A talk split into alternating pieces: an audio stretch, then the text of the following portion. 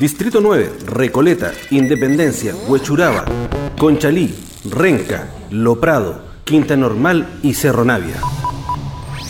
Candidato constituyente. Expediente. Expediente. ¿Cuál es tu nombre? Rodrigo Alejandro Logan Soto. ¿Cuándo llegaste a Recoleta? En el terremoto de 1985 nos vinimos a mi amada comuna de Recoleta. ¿Dónde estudiaste en la básica? Estudió en un colegio público en su enseñanza básica en la Escuela Liceo Avenida Recoleta, que es Recoleta con.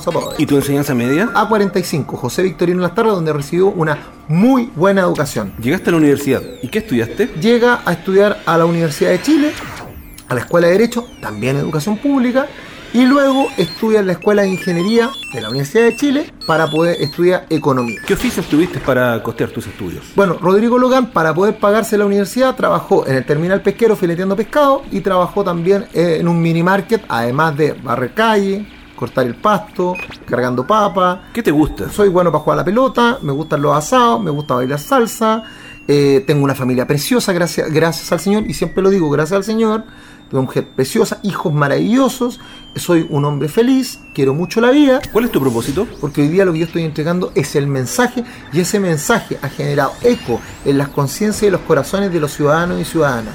Y ese es mi propósito de día, entregar valor en todo lo que hago. Comienza el podcast del candidato constituyente Rodrigo Logan. Hola amigas y amigos, buen día. Por acá, su amigo Rodrigo Logan, el ciudadano abogado el abogado del pueblo o simplemente Rodrigo. A mí me encanta que me digan así. No tengo problema, no se me cae el apellido. amigos y amigos, hoy día vamos a tratar un tema que es trascendental, créanme, que es eh, la concepción que nosotros tenemos sobre el derecho de propiedad y que queremos establecer en la nueva constitución.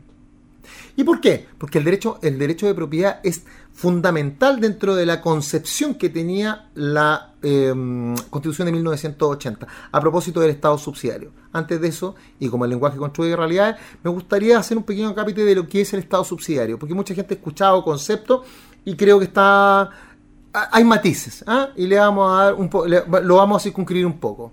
El, el, Estado subsidiario consiste en lo siguiente. En economía te enseñan que la economía es la ciencia que trata de, de satisfacer necesidades que por cierto son ilimitadas a través de recursos limitados.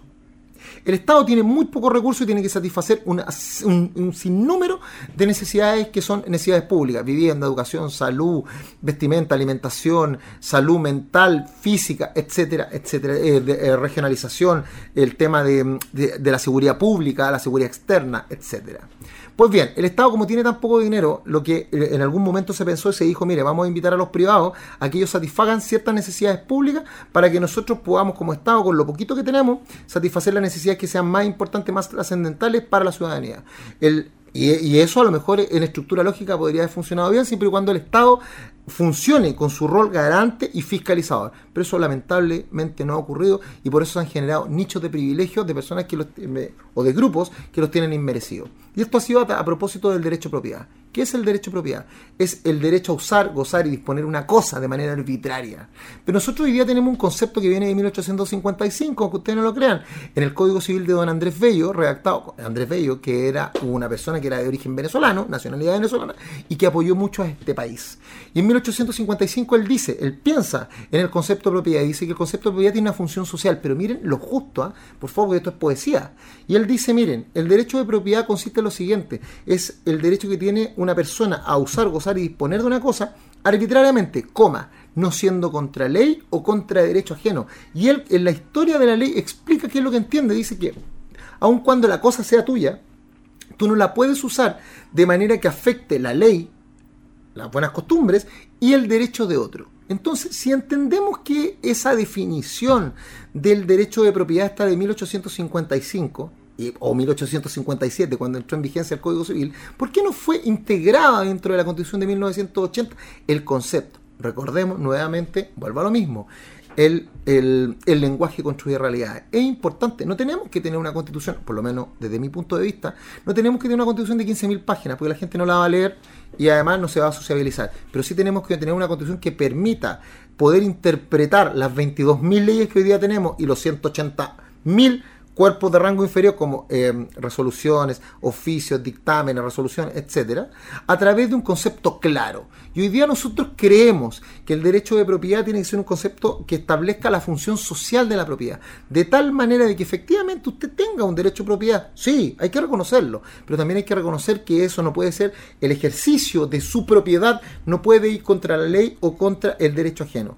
Y con eso vamos a evitar de que existan situaciones como por ejemplo en la zona de sacrificio, como por ejemplo en situaciones donde hay eh, empresas que tienen paltas y llevan el agua versus las poblaciones que no tienen agua potable o sectores donde se está desarrollando legítimamente el sector minero pero no hay agua para las comunidades aledañas. Eso no puede pasar. Y en la nueva constitución, si se establece, por lo menos a mi juicio, desde el punto de vista orgánico, se establece cuál es el concepto de la propiedad y su función social, además de otros elementos, como por ejemplo el principio de coordinación del Estado y los tres ejes principales que repito en la campaña: la responsabilidad civil y penal de las autoridades políticas, el establecimiento del ombudsman, que es el defensor ciudadano que puede mandar al Estado cuando el Estado no lo hace, lo hace mal o lo hace tarde, y por cierto, la participación ciudadana real y efectiva a través de los referéndums revocatorios, donde podamos sacar a las autoridades que no lo han hecho bien, bajo ciertos quórum, o la iniciativa popular de ley. Con esos elementos, más el establecimiento del concepto del derecho propiedad y su función social, creo que podemos mirar a un Chile, una solución a un Chile actual